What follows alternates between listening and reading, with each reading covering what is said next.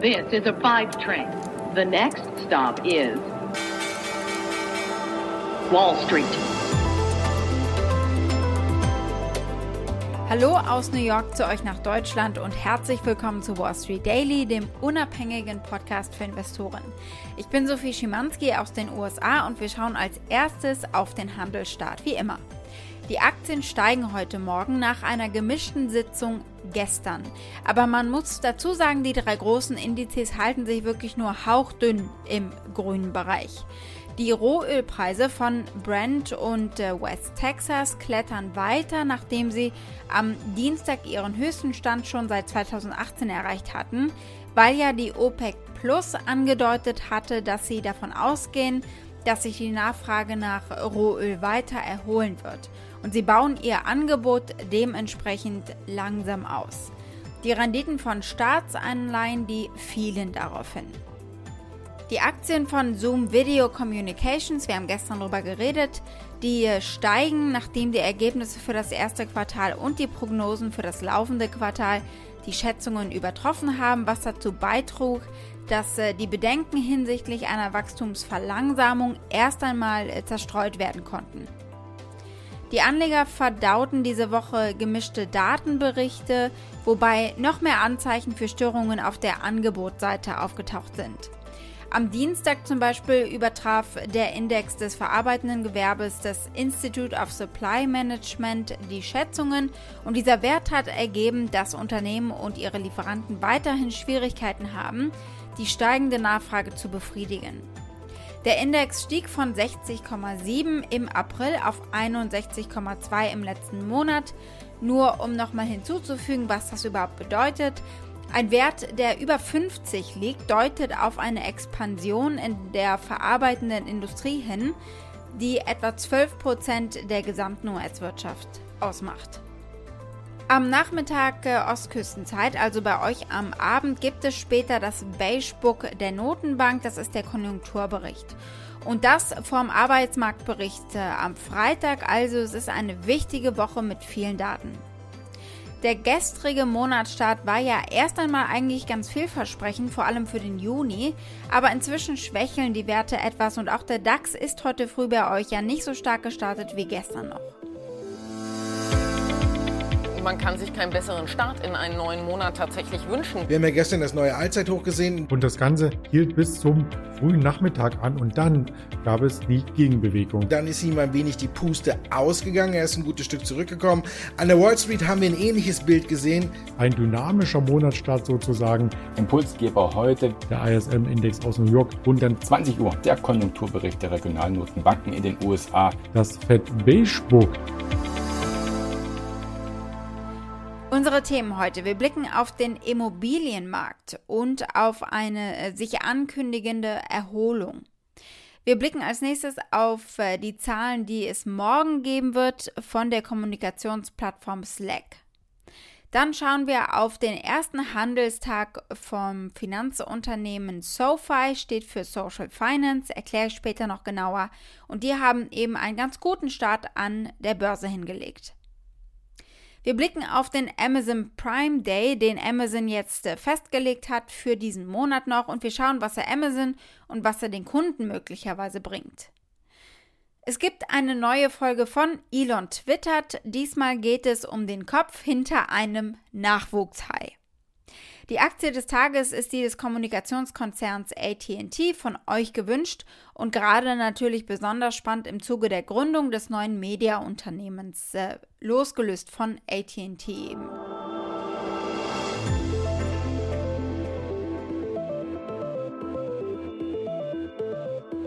Blicken wir also als erstes mal auf den Immobilienmarkt. Äh, hohe Immobilienpreise und ein geringes Angebot tragen aktuell zu einer Entspannung der Lage im ziemlich heiß gelaufenen Immobilienmarkt bei. Trotz leicht sinkender Zinsen ging das Hypothekenantragsvolumen letzte Woche gegenüber der Vorwoche um 4% zurück. Das zeigt der Index der Mortgage Bankers Association. Und damit ist der Wert auf den niedrigsten Stand seit Februar 2020 gefallen. Die Anträge auf eine Hypothek zum Kauf eines Eigenheims gingen in der Woche um 3% zurück und äh, waren 2% niedriger als vor einem Jahr. Und das ist die zweite Woche in Folge jetzt, in der die Kaufnachfrage niedriger ist als äh, vor einem Jahr. Die ausstehenden Hausverkäufe, die quasi durch äh, unterzeichnete Verträge gezählt werden und daher ein Indikator für zukünftige Verkäufe sind, die noch abgeschlossen werden müssen quasi, sind laut National Association of Realtors im April stärker als erwartet um 4,4 Prozent gesunken, ebenfalls. Anfang letzten Jahres, in der Anfangsphase der Pandemie, war die Verbraucherstimmung niedrig und äh, nur wenige wollten eben ein so großes Investment tätigen, äh, wie ein Haus zu kaufen. Seitdem ist die Nachfrage aber angezogen, gemeinsam eigentlich mit den Aktienpreisen, dank des Optimismus über das Ende der Pandemie. Die durchschnittlichen Preise von gelisteten Immobilien stiegen im Vergleich zum Vorjahr und markierten wochenlang wirklich mit zweistelligem Preiswachstum. Und darin liegt natürlich jetzt der perfekte Sturm. Eine gestiegene Nachfrage und ein geringes Angebot haben eben einen beispiellosen Anstieg der Immobilienpreise verursacht. Blicken wir als nächstes auf die Zahlen, die es von der Plattform Slack gibt morgen. Ticker der Aktie ist übrigens Work, also W-O-R-K. Es geht natürlich nur ums Arbeiten vor allem und die Kommunikation mit Kollegen. Äh, es geht um Links, um Dateien, um Nachrichten. Das hier erklärt der Werbespot. Modern communication is chaos. You email, you IM, you text, you talk, you CC, you BCC. Upload files in one place, link them somewhere else. Suddenly, someone needs a crucial file. So you pick through folders and inboxes, third party notifications, threads, and chats because you can't remember which way the message came or what exactly that attachment was attached to. It's a scramble. Life can be much simpler. Slack is simpler. More productive, more transparent, more efficient, and no more email. That's Slack. Slack Technologies wurde in jüngster Zeit von Analysten immer wieder neu eingeschätzt, dahingehend, dass sie ihre Gewinnerwartungen angehoben haben für Slack. Die Anhebung der Schätzungen von Analysten direkt vor einem Quartalsbericht, basierend auf den aktuellsten Informationen eben, ist ein ziemlich guter Indikator für einige günstige Trends in einem solchen Bericht. Tatsächlich liegt die jüngste Schätzung für den Gewinn des laufenden Quartals derzeit bei einem Cent pro Aktie, verglichen mit einer breiter gefassten Konsensschätzung von einem Verlust von 2 Cent pro Aktie. Also das deutet darauf hin, dass einige Analysten ihre Schätzungen erst kürzlich angehoben haben. Und dann ist da ja noch der Deal mit dem Cloud Computing Unternehmen Salesforce. Der Deal zwischen Slack und Salesforce im schnell wachsenden Markt für Kommunikations- und Kollaborationstechnologie wird natürlich die Position von Salesforce stärken gegen Microsoft, Zoom und Google. Und äh, dieser Deal wird voraussichtlich im aktuellen Quartal von Salesforce abgeschlossen. Das endet am 31. Juli. Das Department of Justice wird dem 28 Milliarden Dollar Deal angeblich, so wird gemunkelt, zustimmen. Blicken wir als nächstes auf den IPO, den es gestern gegeben hat für das Unternehmen SoFi. Wir gucken also auf den ersten Börsentag des Neulings. SoFi ist ein Online-Finanzdienstleister.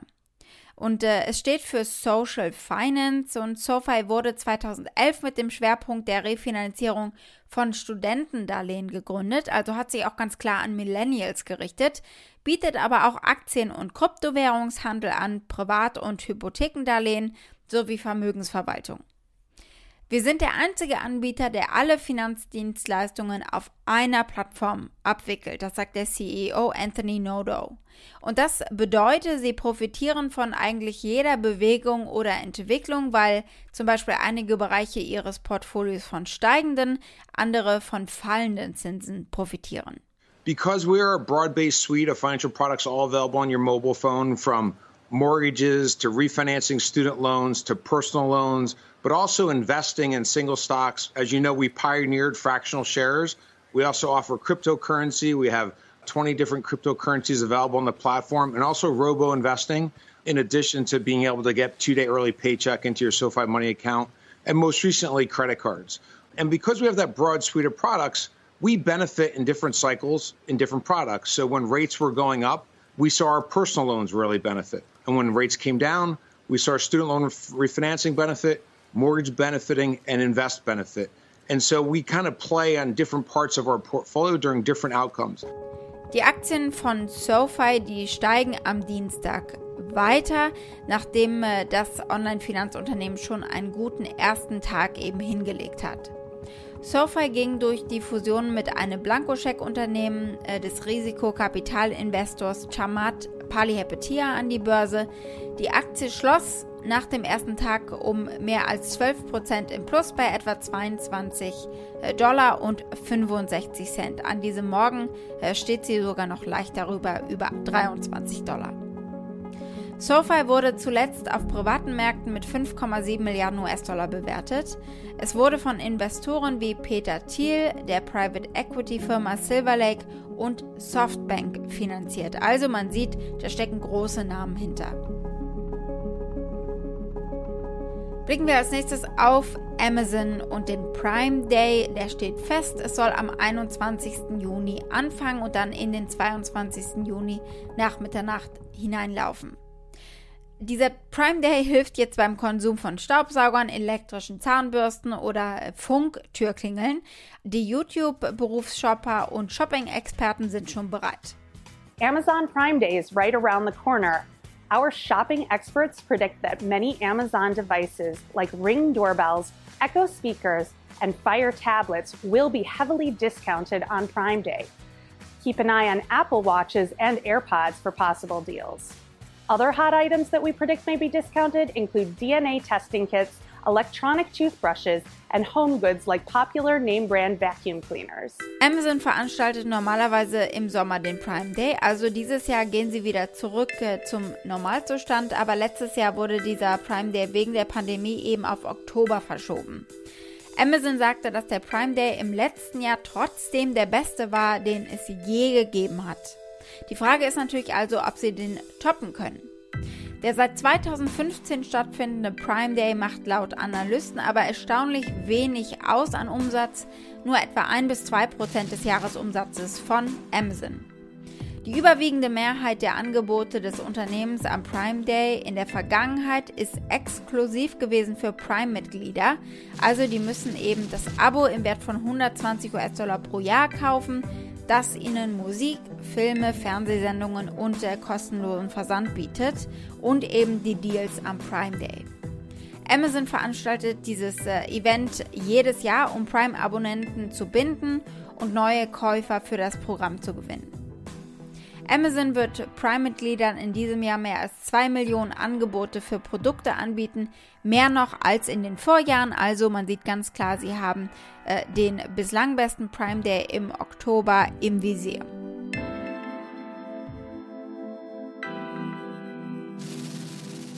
Wir reden nun über einen Nachwuchshai und darüber, was der mit Elon Musk zu tun hat. Eine neue Folge von Elon twittert. Ich entschuldige mich im Vorhinein für den Ohrwurm, da müsst ihr jetzt zusammen mit mir durch. Ich muss es mir auch anhören.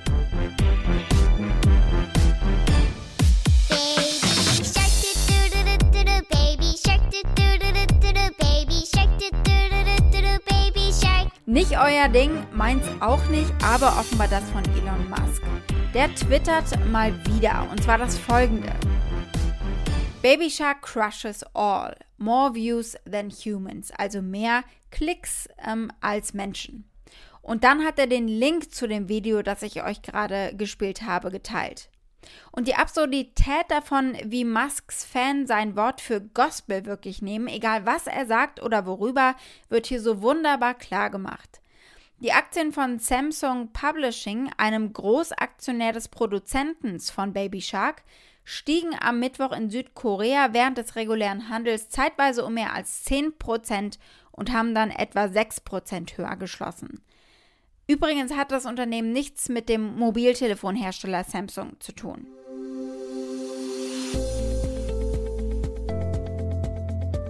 Die Aktie des Tages ist die vom Telekommunikationsunternehmen ATT, da ist ja gerade viel los. Der US-Telekommunikationsgigant ATT gab vor etwa zwei Wochen bekannt, dass sie ihre Content-Einheit Warner Media abspalten und mit dem Unterhaltungskonzern Discovery kombinieren werden in einem 43 Milliarden Spin-off. Entstehen wird damit eines der größten Studios in Hollywood. Und das hat seit heute einen Namen, keine Raketenwissenschaft dieser Name, Warner Brothers Discovery heißt es. Das neue Unternehmen, unabhängig von ATT, könnte laut der Financial Times einen Wert von bis zu 150 Milliarden US-Dollar einschließlich Schulden haben. ATT gehört CNN zum Beispiel, HBO und Warner Brothers. Zu den Discovery-Kanälen gehören Animal Planet und der Discovery Channel und die werden jetzt eben alle zusammengelegt. Und natürlich ist der Plan, Netflix und Disney Plus ins Visier zu nehmen. Für ATT ist es ein erfolgreicher Rückzug aus dem Mediengeschäft, das sie in 2018 durch den Kauf von Warner Media gestartet hatten. Aber das Management versucht jetzt diesen Fehler rückgängig zu machen. Also sie haben sich äh, verkalkuliert. Für sie ist dann jede Menge Ballast weg, wenn dieser Deal eben durchgeht. Ein Blick auf die ATT-Aktie. Analysten geben durchschnittlich ein Halten-Rating ab. Das durchschnittliche Preisziel liegt bei 31 Dollar und 15 Cent. Wall Street. Damit war es das für heute und auch für diese Woche. Wir gehen mit Wall Street Daily in eine kurze Sommerpause. Wir hören uns nächste Woche Donnerstag aber schon wieder. Derweil erreicht ihr mich unter wall-street-daily at mediapioneer.com. Schickt gern eure Fragen oder Vorschläge für die Aktie des Tages als E-Mail und noch besser als Sprachnachricht. Damit euch allen einen schönen Abend in Deutschland und bis nächste Woche, eure Sophie.